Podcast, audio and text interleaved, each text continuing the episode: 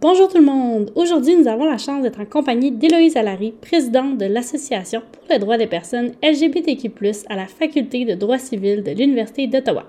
Sans plus attendre, sautons dans le vif du sujet. Pourrais-tu nous décrire ton rôle en tant que présidente au sein de l'association? Euh, ben, moi, c'est Héloïse Alary, comme tu l'as mentionné. Euh, mes pronoms, c'est she, her ou elle en français. Mon rôle au sein de l'association LGBTQ euh, dans la section de droit civil, c'est un peu particulier parce que oui, je suis présidente, mais le fait qu'on est un nouveau club, cette année, c'est notre première année, on a toutes sortes de programmes d'établissement qu'on doit faire. On veut, on veut se faire connaître, on veut créer une équipe, on veut se, faire un nom au sein de, de la faculté. Donc, c'est un peu ça. Donc, en tant que présidente, ben, je parle aux autres membres de, mon équipe, on, parle de, on, essaie de trouver des, sujets, des, conférences, de, faire des choses qu'on trouve qui vont être intéressants, qui vont, qui vont appeler toute la communauté de fauteurs, pas juste la communauté LGBTQ, pour, pour avoir des initiatives d'éducation d'autres choses du genre. Mais à part de ça, je trouve qu'en général, on est vraiment une équipe vraiment forte. On a des, des personnes qui ont des super bonnes idées puis beaucoup d'initiatives. Donc, euh, en fait, je pense qu'en tant que présidente, je fais juste comme parler dans le groupe chat un peu puis, euh, puis s'assurer que tout est sous contrôle. mais c'est ça. Puis, je sais que tu en as parlé brièvement là, des objectifs un peu plus tôt, mais je me demandais quel était le but principal de votre association? Bien, je pense qu'en fait, au sein de l'association, on n'est pas tous d'accord sur ça. Moi, personnellement, je trouve que notre but en ce moment devrait être l'éducation, l'éducation de nos pères. Je trouve qu'il y a beaucoup de, de tabous et de peut-être de misinformation sur la communauté LGBTQ. pour moi, le but principal, c'est un peu de, rééduquer les personnes pour qu'ils puissent voir un aspect de la communauté que peut-être qu'ils n'ont pas vu dans les médias, disons, ou dans d'autres choses. Puis je trouve qu'on est une communauté tellement diverse, en plus au Canada, mais il y a beaucoup plus d'aspects de la communauté. L'histoire LGBTQ au Canada est vraiment, vraiment intéressante, au moins dans, à, mon avis, puis vraiment extend. Je ne sais pas vraiment c'est quoi le mot en français, mais vraiment euh, complète, étendue. exactement, merci, et, euh, et, intéressante. je trouve que pour moi, c'est quelque chose qui est super important parce que je pense que l'éducation, c'est la base pour le progrès, en fait. Donc, on a parlé un peu de votre but principal qui était l'éducation. De quelle manière est-ce que vous voulez développer ce but-là au sein de la faculté? À la faculté, on est vraiment diverses. Puis juste notre, euh, présence fait beaucoup de lancements, mais aussi euh, d'autres membres de, de l'équipe exécutive pensent aussi qu'en grande partie, on est une association sociale. C'est juste comme on veut faire des événements une fois que la COVID sera plus une, une réalité aussi présente. On voudrait faire des événements avec des drag queens, des trucs comme ça, juste pour, comme, pour donner un espace à la diversité euh, de genre, diversité sexuelle, puis juste un peu s'amuser aussi. C'est une grande partie de la communauté aussi. Donc, dans ce podcast sur la diversité, on parle beaucoup de reconnaissance, de safe space, d'éducation. Est-ce qu'il nous reste encore du chemin à faire au Québec autant qu'à la faculté pour les droits des personnes LGBTQ? Je vais, je vais parler un peu du Québec. Récemment, on a vu euh, Bill 2, le projet de loi numéro 2 au Québec, qui était en fait un, un projet de loi qui, dans son essence, était discriminatoire contre les personnes trans. Donc, je trouve que moi, je viens d'une d'une place super privilégiée, tu sais, je suis, je suis une femme blanche, tu sais, oui, je suis lesbienne, mais je pense, que ça, ça, I pass as straight, pour le dire en anglais. Mais euh, je trouve qu'on doit vraiment, en tant que communauté, en tant que société, protéger euh, la communauté trans.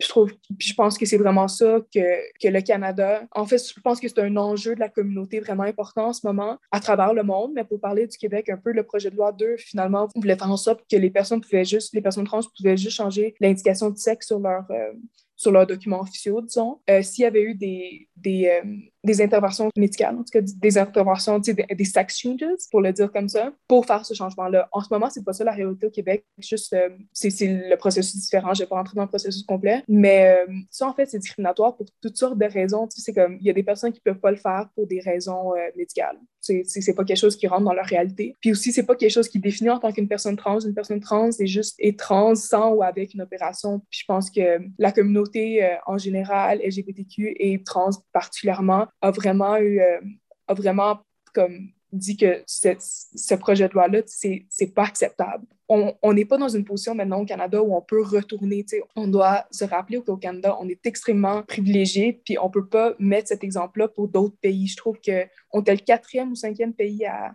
à légaliser le mariage euh, homosexuel au Canada. Puis, on a donné l'exemple à beaucoup d'autres pays. Puis, faire des pas en arrière, je pense que c'est quelque chose qu'on voit beaucoup dans la politique, particulièrement avec la politique euh, aux États-Unis, qui, sont, qui est vraiment euh, divisive en ce moment. Donc, on ne peut pas avoir des initiatives légales de la part du gouvernement pour faire de la discrimination envers la communauté. C'est quelque chose que nous autres, en tant que communauté, on ne peut pas accepter. Donc, je pense que c'est ça les, pas les plus importants que le, Canada et le Québec doivent faire, d'aller vers l'avant. Même si maintenant, la loi n'est pas nécessairement parfaite, puis il y a quand même des pas à faire, c'est pas le temps de faire des pas par en arrière. Il n'y a, a, jamais de la logique là-dedans dans n'importe quelle cause sociale ou cause légale ou juste reculer, c'est jamais la réponse. Euh, je pense, en mon opinion et l'opinion de, de plusieurs.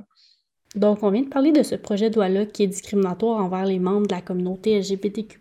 Est-ce que tu aurais des exemples pour moi de discrimination que les personnes de la communauté pourraient vivre en tant que juristes ou étudiants en droit? Honnêtement, je ne suis pas capable de répondre à cette question-là d'une manière définitive. Je pense qu'il n'y a pas une grande différence entre euh, une personne dans le milieu légal qui peut nous rendre plus susceptibles à la discrimination, particulièrement à cause du fait qu'on travaille dans un domaine où je pense que les personnes, je ne vais pas dire n'ont pas tendance à discriminer parce que je trouve que ça serait une généralisation qui n'a pas vraiment qui n'a pas vraiment d'allure, mais on, est dans un domaine où les personnes ne mettent pas beaucoup d'importance sur ton statut social parce qu'on est toutes des personnes qui, à la fin de compte, on, est arrivé à un point de privilège éducationnel. Mais euh, on est toutes éduquées d'une certaine manière. on est toutes allées à l'université. Si tu es avocat, j'espère que tu es allé à l'université. Donc, je trouve que, bien sûr, il y, a des, enjeux juste en tant que personne LGBTQ qui, qui vit dans le monde. Mais je pense pas, je pense pas qu'il y ait vraiment comme, au moins de la manière que moi je l'ai vécu, qui va venir vraiment trancher le fait que tu es plus discriminé en tant qu'avocat ou, étudiant en droit parce que tu es une personne LGBTQ. Donc, je pense que c'est plus important de voir le manque de représentation, disons, à la Cour suprême. Mais je pense que ça, c'est aussi une question qui touche vraiment les minorités raciales et, les, et genre, les femmes juste en général, je trouve que, que les minorités en général n'ont pas beaucoup de, de, pouvoir décisionnel dans la majorité des gouvernements ou dans la majorité des systèmes légaux. Donc, euh, je pense que c'est juste en tant que personne LGBTQ, je pense pas que tu es plus ou moins discriminé en tant qu'avocat. Mais je pense qu'on a aussi, ben je sais en fait qu'on a aussi beaucoup d'autres discriminations dans la vie en général. Sur euh, ces belles paroles, je trouve que c'est vraiment une excellente manière de conclure notre entrevue. Là, avant de terminer, est-ce que tu avais autre chose que tu voulais mentionner, ajouter ou dire à nos auditeurs?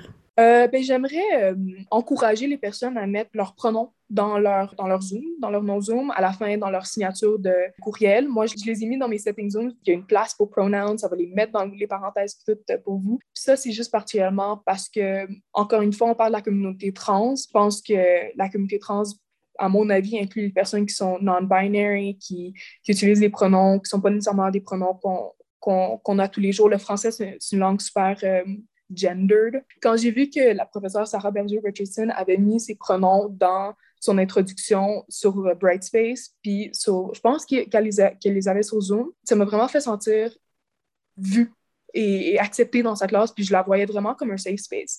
Je pense que moi, personnellement, quand je vois des personnes qui font des efforts clairs, de se faire voir comme une personne qui, sont, qui est ouverte à la représentation, qui est, qui est ouvert à la, à la, pas la représentation, mais euh, aux différences. disons, à l'acceptation, c'est plutôt le mot que je cherche. C'est quelqu'un qui, pour moi, est vraiment, a vraiment l'air d'un safe space, a vraiment l'air de quelqu'un qui va t'accepter pour, pour toutes tes différences. Puis je pense que moi, je vois pas assez de personnes avec leur nom, euh, avec leur pronom particulièrement euh, dans la faculté. Donc, si je pourrais encourager les personnes à, à inclure leurs pronoms ou euh, à les mentionner quand ils se présentent en classe, avant une présentation, quelque chose genre, moi, ça me fait, je pense que c'est quelque chose qui serait vraiment important pour la communauté, pour être un, je vais pas dire un vrai allié, on est tous alliés d'une manière différente à, des communautés différentes, mais je pense que pour moi, c'est quelque chose qui est important en tant que membre de la communauté. Un énorme merci, Héloïse, d'avoir pris de ton temps aujourd'hui pour notamment nous avoir présenté cette merveilleuse association, puis nous avoir sensibilisés aux enjeux vécus par la communauté LGBTQ. Dans un deuxième temps, nous avons la chance d'interviewer un autre membre de la même association. J'ai nommé Fabiola, représentante aux premières années. Avant de commencer, est-ce que tu pourrais te décrire en quelques mots? Euh, bonjour, moi, mon nom, c'est Fabiola Galvao. Mes pronoms sont elle, she. Euh, j'ai 20 ans, je m'identifie comme une femme hétérosexuelle, genre binaire. Puis, qu'est-ce qui t'a poussé justement à faire partie de l'Association des droits des personnes LGBTQ, à l'université? Oui, c'est ça, dans le fond. Euh, la sexologie, c'est vraiment quelque chose qui m'intéresse beaucoup. J'aime ça depuis que je suis toute jeune, pour m'instruire sur ce qui est euh, identité du genre, sexualité, euh, orientation sexuelle. C'est des affaires que j'aime vraiment m'instruire dans mes temps libres par la voie de, post de podcasts, de vidéos YouTube, de documentaires, de lecture. Fait que quand j'ai su que cette association-là existait, c'est vraiment quelque chose que je savais que je voulais m'impliquer à 100 là, parce que c'est vraiment quelque chose qui me passionne et qui me tient vraiment beaucoup à cœur. Puis, quand je t'ai contacté, Fabiola, tu m'as mentionné être une alliée de la communauté. Est-ce que tu pourrais nous expliquer qu'est-ce que c'est être un allié de la communauté LGBTQ? Oui, selon moi, un allié de la communauté, c'est quelqu'un qui a une connaissance assez profonde, puis une confiance en soi assez grande pour euh, pouvoir comprendre tous les termes, ben pas nécessairement tous les termes complets, là, mais pouvoir avoir une bonne idée euh, globale euh, de ce qu'est être lesbienne, gay, trans, queer, puis tous les autres acronymes LGBTQ+. Sinon, c'est ça, quand je dis avoir une confiance assez grande, c'est de comprendre que tous les stéréotypes, tous les préjugés, puis toutes les, les connotations négatives qui sont collées à ces personnes-là, qui sont totalement fausses, comprendre pouvoir les démystifier, puis comprendre que être allié, la communauté, c'est pas négatif. Être dans la communauté, c'est pas négatif. Parce que souvent, quand t'es allié, on, on, va croire que t'es une personne LGBTQ+, parce qu'on peut pas croire, on dirait dans notre société, qu'une personne puisse euh, défendre les, droits d'autres personnes sans être elle-même une personne LGBTQ+. Fait qu'il faut comprendre bien c'est quoi être euh, une personne LGBTQ+, puis comprendre que c'est pas un défaut, puis si on se pose la question, faut pas s'insulter, évidemment, parce que c'est pas, c'est pas négatif, là, être LGBTQ+. OK, donc si je comprends bien, là, pour devenir allié, c'est vraiment via l'éducation, apprendre à connaître justement la communauté en tant que telle? Oui, moi, je pense que oui, c'est vraiment ça, là, être allié. C'est vraiment en ayant écouté assez, je pense, de personnes LGBTQ+, puis des, personnes diversifiées un peu, parce que chaque, histoire est différente. On peut pas entendre une personne LGBTQ+, puis pouvoir euh, tracer un portrait là, euh, concret de, de, toute la communauté au grand complet. Là, ça, serait, ça serait impossible, je pense. Fait que, oui, je pense que c'est de s'instruire, puis de, de, vraiment comprendre, dans le fond, les origines de tout ça. Là. Donc, on parle de s'instruire, d'apprendre à comprendre. Est-ce que toi-même, tu as été sensibilisé à de nouveaux enjeux qui affectent la communauté LGBTQ, depuis ton intégration au sein de l'association? Euh, oui, mais je dirais que, mettons, celui qui m'a le plus c'est vraiment en, faisant une, euh, conférence sur le, droit carcéral puis les personnes euh, LGBTQ+. On a parlé vraiment beaucoup du fait qu'il euh, y a beaucoup d'homophobie dans les prisons. Il y avait, ce genre de dissidence-là. De côté, il y a beaucoup d'homophobie, d'un autre côté, il y a beaucoup, beaucoup de relations homosexuelles entre des personnes hétérosexuelles aussi en prison. Donc, c'est vraiment comme une genre de, contradiction parce qu'il y a beaucoup d'homophobie, mais en même temps, c'est quelque chose d'assez fréquent. Là, que je pense que c'est quelque chose qui serait vraiment à explorer puis euh, à pouvoir démystifier puis plus comprendre le phénomène. Excellent. Puis on approche de ma question préférée. On entend souvent parler du mot représentativité lorsqu'on parle de communauté diversifiée. Pourquoi est-ce que tu penses que dans le domaine juridique, spécifiquement pour la communauté LGBTQ, euh, ça serait important? Puis comment est-ce qu'on pourrait atteindre cet objectif-là? Mais je pense que dans le fond, c'est vraiment dans toutes les histoires de notre vie, c'est important de, de, de, trouver, d'avoir un sentiment d'appartenance. Ça fait partie de, dans, le, dans la pyramide de Maslow, les, les besoins fondamentaux. Fait c'est sûr qu'on a besoin d'être représenté puis trouver les, gens qui nous ressemblent. Avoir des personnes LGBTQ, qui sont vraiment ben, qui sont ouverts à le dire, parce que c'est pas tout le monde qui va nécessairement divulguer leur, euh, leur orientation sexuelle ou identité de genre au grand jour. puis c'est compréhensible, c'est comprenable, mais euh, l'avoir dans, dans un milieu juridique, je pense que ça peut donner un sentiment d'appartenance vraiment important, donner un sentiment de sécurité aussi, de ne pas se sentir tout seul, de se sentir compris, de, de se dire un peu s'il y a de quoi, je ne serais pas tout seul à pouvoir me battre ou si ça, ça, ça peut vraiment réduire l'anxiété, j'imagine. C'est sûr, moi, je ne suis pas une personne LGBTQ+, mais j'imagine que, en tout cas, moi, moi personnellement, quand je, je vois des gens qui me ressemblent, c'est vraiment, c'est moins stressant. Puis je pense que c'est vraiment important d'avoir ça dans nos, euh, dans nos milieux pour pouvoir, parce qu'il y a encore du monde qui sont LGBTQ, puis qui ne savent pas. Fait que ça peut nous aider à, à se trouver, d'avoir des gens qui nous ressemblent, puis à se sentir, se sentir écouté, puis se sentir euh, entendu quand on a quelque chose à dire. Donc, je pense que c'est vraiment important. Là.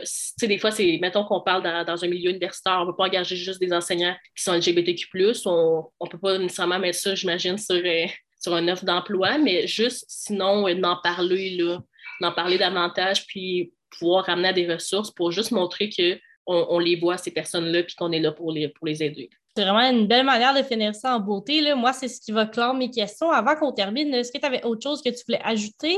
Euh, non, je pense que c'était pas mal ça. de, je pense que la, la meilleure solution, là, je pense que ce que le monde euh, craint beaucoup, c'est d'être effacé un peu. Je pense que les, des fois, les hétérosexuels, ils ont peur de se faire effacer avec la, la, euh, la fierté gay ou, euh, tout, ou la journée pour euh, les homosexuels, des choses comme ça. Puis il faut tellement pas se sentir, faut, faut pas se sentir en danger. Il faut juste comme essayer de comprendre puis d'avoir de la compassion puis l'ouverture parce qu'il n'y a pas de raison pourquoi ces personnes-là ils sont inférieures aux personnes qui sont hétérosexuelles, genre ou binaires. Un énorme merci, Fabiola. C'est extrêmement apprécié d'avoir un point de vue d'une personne qui, sans faire partie de la communauté LGBTQ, va venir la supporter, l'écouter, l'entendre, puis surtout être un véritable allié pour elle. Merci à toi de m'avoir invité. Puis euh, j'espère que ça va avoir euh, aidé un peu les personnes qui euh, voudraient peut-être devenir alliés, ne savent pas comment où commencer. Puis j'espère que ça va avoir ouvert des esprits un peu.